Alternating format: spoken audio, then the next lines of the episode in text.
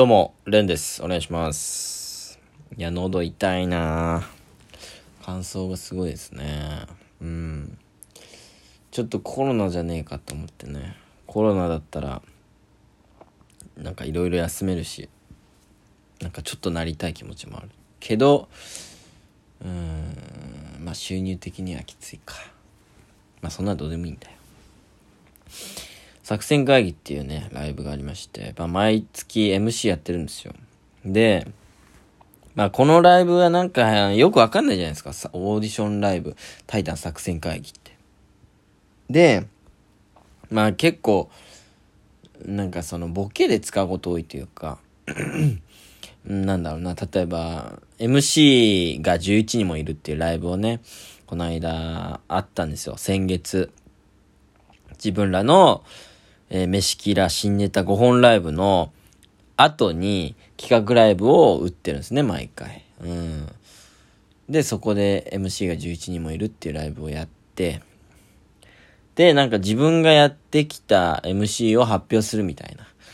で、その流れでみん、まあ結構先輩方たくさん出、出られてたんで、まあ、おのおのね、こんな MC してますって、なんか、なんかよくわかんない地方のね、MC だとか、えー、なんか、いろんな MC の、あの、ら、あのなんだろうな、やってるやつを言ってくみたいな。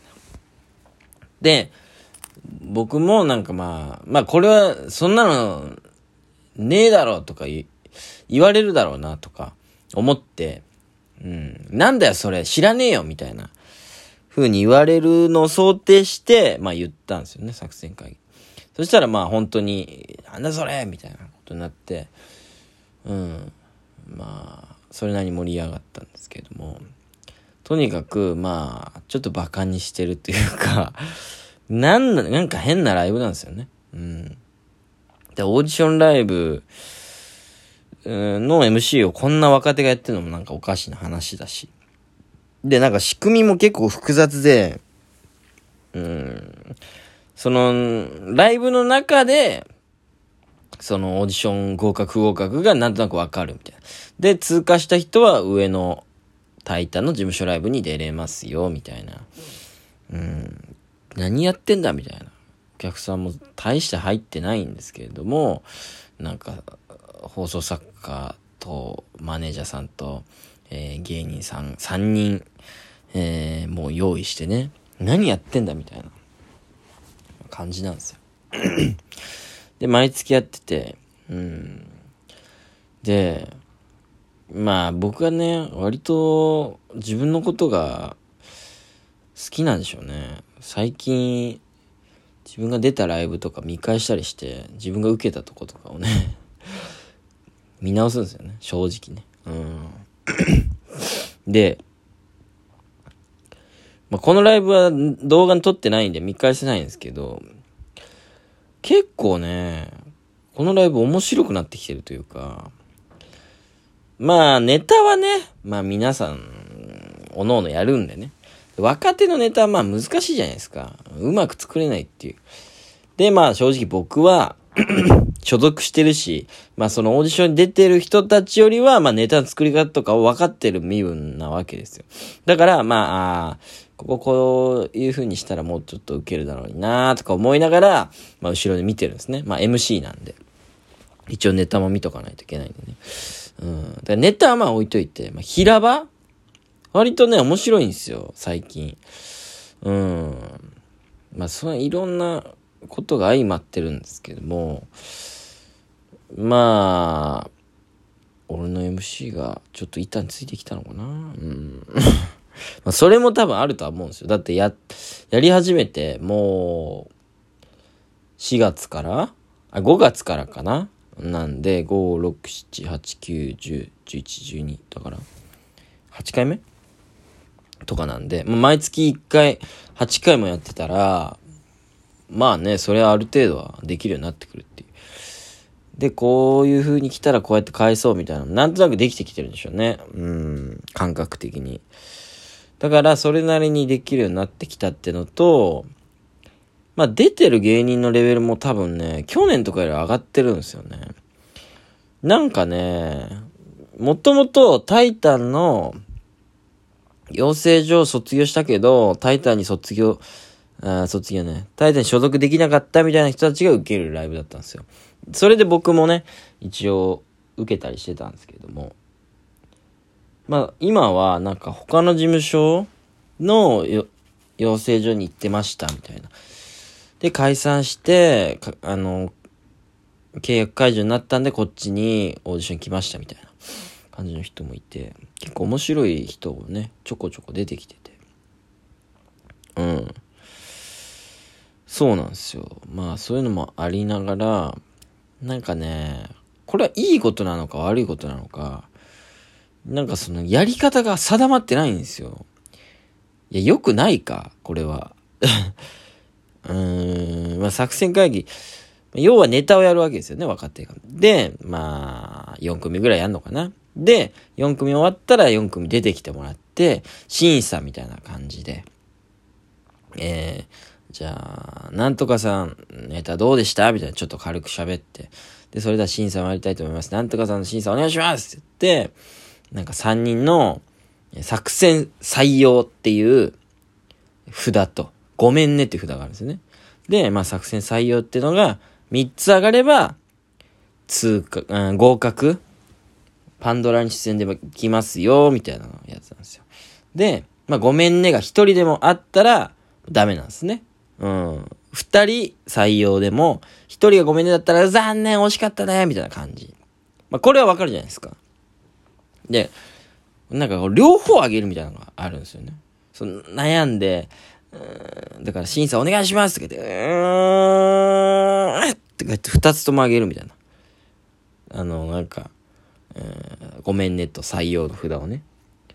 これがなんか保留みたいな。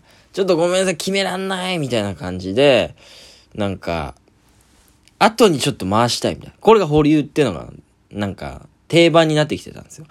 なんか3人とも保留みたいなこともあって、決めてくださいよみたいな。保留って何なんすか大体みたいなのを、まあずっとやってて。まあ、俺のこのツッコミとか言葉にセンスなんのかけらもないですよ。もうこの作戦会議に関しては。もうなんか、なんだろうな。本当になんだろう。基礎基本のドリルを解いてるみたいな感じというか、でもなんかこう、なんだろうな、ミニテストを受けてるというか、うん。やっぱり、即興ではあるわけじゃないですか。MC なんてね。うん。だから、MC としてのプチテストを毎月受けてるみたいな感じで。でもめちゃ基礎基本みたいなことの開始しか俺してないんですよ。何のセンスのある一言も言ってないんですけど。まあまあまあまあ、今はそれでいいかなと思ってやっててね。うん。まあそれは置いといて。とにかく保留っていうのが多いわけですよ。また保留じゃないですかみたいな。うん。っていうのも、なんかそういうシステムがあって、で、今回は、なんかその、今日保留なしで行きましょうみたいな。その、マネージャーさんのね、小林さんって人がいるんですけど、ちょっと僕、いつも保留で逃げがちなんで、みたいな。ちょっと、保留、ちょっと今日やめます、みたいな。うん。ごめんねと採用のどっちかしかあげません、みたいな。そしたらなんか残りの二人も、いや、そうしますか今日は保留なしスペシャルでみたいな。何がスペシャルなんだよ、とか思いながらも、うん、いやー、本当っすか？みたいな。ありがとうございますみたいな。よくわかんないですけど。とにかく、毎回保留が出るわけですよ。で、とにかく後回しにして、後で、その3組とか残った保留だけの組の中から一番面白い人を選ぶみたいなことに逃げがちだったんで、今回は保留なしでいきます、みたいな。うん。っていう感じで、やったんですよね。うん。そしたら、結果、なんか、盛り上がったというか、保留っていうものがなんかこう定着化してきたからっていうのもあって、なんか、えー、なんか、ストレートで言った人がいるんですよ。ムーベさんっていうね。うん、作戦採用3人ともあげるみたいな。おーみたいな。やっぱ今日保留ないから出ましたねみたいな感じで言って。まあ、何のセンスのかけらもないですよ、俺の一言に。もう、しょうがない、それは。もう、作戦会議だから。うん。出ましたねとか言ったら。そしたらなんか小林さんがなんか、あ、でも、まあ、後でもし他にも作戦採用の組が出たら、その時にまたその決選投票しましょうみたいなこと言って。いや、それまた結局保留じゃないですかみたいな言って盛り上がるみたいな。なんかね、お笑いの、まあ、レベルが低いって言ったらあれですけど、基礎基本ばっかりなんですよ。俺のそのツッコミとかも。まあ、それでいいと思ってやってるんですけど。でも別にね、見に来てる人はそれで楽しんでるし、なんかそこにいる芸人たちも笑ってるんで、だからやっぱり、なんかセンスとか、うん、なんか設定がいろいろとか、ネタに関してはね、とか、まあ、ツッコミの例えがとか、なんかいろいろあると思うんですけど、やっぱお笑いってすげえシンプルでも面白いんだなって思うというか、あと、まあ、今日何にも考えてなかったんですよ。うん。なんなら作戦会議が今日っていうの分かってなくて、ギリギリまでバイト入れてて、やべっつって、まあ、遅れますっていう連絡して、なんか急いでチャリに向かったんですけど。まあ別に毎回ね、MC の前はこれ言おうとか決めてるわけじゃないんですけど、まあ、今日は特にバタバタのまま行ったんですけど、でもそれがなんか良かったというか、なんかやっぱり用意するもんじゃないっすね。その現場でやっぱ起きたことを最優先で面白かった時に一番盛り上がるというか、今日はだから保留なしで行きましょうって言ったのを面白がったんですよね。あ、保留なしで行きましょうじゃあって言ったらなんか保留っぽいことが起きて、保留じゃないですかそれみたいな。みたいなことが一番面白かったんで、うん、やっぱりその流れの空気を読むみたいなことが結局お笑いって一番受けるし、楽しいっていうね、ことに気づきましたね。うん。